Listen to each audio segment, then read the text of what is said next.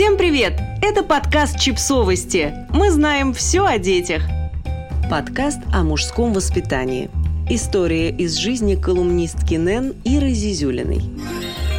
Мальчик играет в песочнице с моей дочкой. Они лепят пироги с вишней. В качестве вишни выступает заранее подготовленный щебень. Мальчик украшает творение листиком. Мальчику нравится. Но тут подбегает папа. Папа недоволен. «Ты чего тут делаешь?» «Пивоги», – с картавой гордостью произносит мальчик. «Мальчики не делают пироги. Ты что, как девочка?» – максимально пренебрежительно бурчит папа. «Иди лучше с мальчишками побегай». Как будто играя с девочкой в игру для девочек, его сын потеряет свою Y-хромосому. Как будто быть как девочка – это что-то унизительное.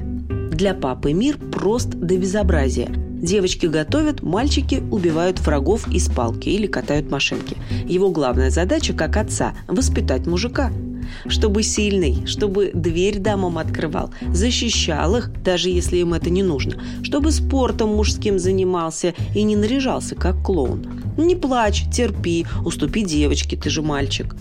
Не крась волосы, не носи украшения, играй в правильные игры, будь мужиком.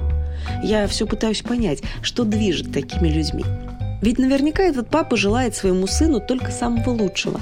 Но воспитание в ребенке идентичности настоящего мужика, вероятно, является определяющим вектором в его родительстве.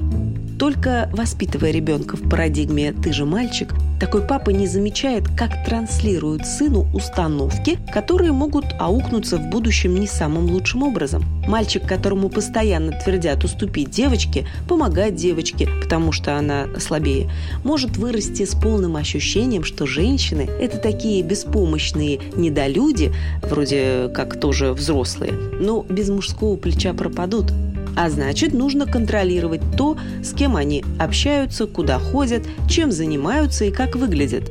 Сами-то они бедные, с таким грузом ответственности не разберутся.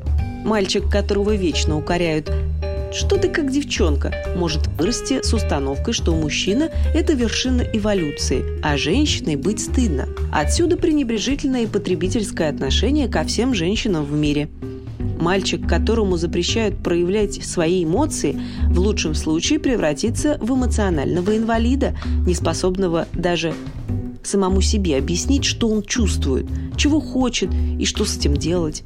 В худшем умрет в 40 от инсульта, зато не нюней. Ладно, конечно, я художественно утрирую, но все же историй таких повидало множество – Бывший муж моей подруги считал себя настоящим мужчиной и старался заботиться о своей женщине. Забота его заключалась в тирании, бесконечном контроле и впоследствии побоях. Он так заботился, чтобы она, глупая, поумнела и все поняла. Получается, что все эти установки вредят не только самому мужчине, но и женщине, которая решила разделить с ним жизнь. Мне кажется, у такого стиля воспитания есть несколько источников – во-первых, этого папу самого так воспитывали. Это своеобразная настройка из детства, которую переписать возможно, но для этого нужно постараться. То же самое описывают дети, которых били родители, повзрослев и став мамами и папами. Многие считают побои действенным методом воспитания и продолжают цепочку насилия в семье дальше. А те, кто вырос и понял, что бить детей – это плохо, все равно в трудных эмоциональных ситуациях могут испытывать подсознательное желание шлепнуть, потому что с ними именно так и поступали. Так вот, и этот папа, стремящийся сделать из сына настоящего мужчину, просто повторяет уроки воспитания из своего детства, потому что искренне считает это хорошим воспитанием. Во-вторых, папа из моей истории боится. Да, боится за счастье своего сына, которое в нашей стране может быть очень трудно построить, если ты недостаточно мускулинен. Если ты отличаешься, если твои волосы чуть длиннее стандарта, а футболка имеет нежно-розовый оттенок, значит ты уже виновен. В-третьих, такому папе проще подстроить ребенка под свои стандарты, чем принять его таким, какой он есть. Это проблема не только конкретного отца, а довольно распространенное явление среди родителей.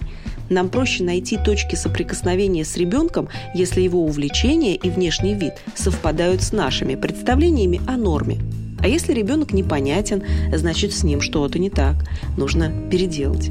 Почему я э, перевела столько букв на будничную историю из песочницы?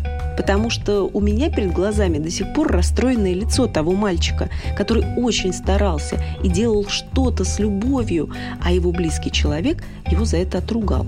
Надеюсь, мальчик, несмотря ни на что, сможет сохранить свою индивидуальность и в будущем заниматься тем, что сделает его счастливым. Кажется, это то, для чего мы все пришли в этот мир, независимо от того, мальчики мы или девочки. Подписывайтесь на подкаст, ставьте лайки и оставляйте комментарии. Ссылки на источники в описании к подкасту. До встречи!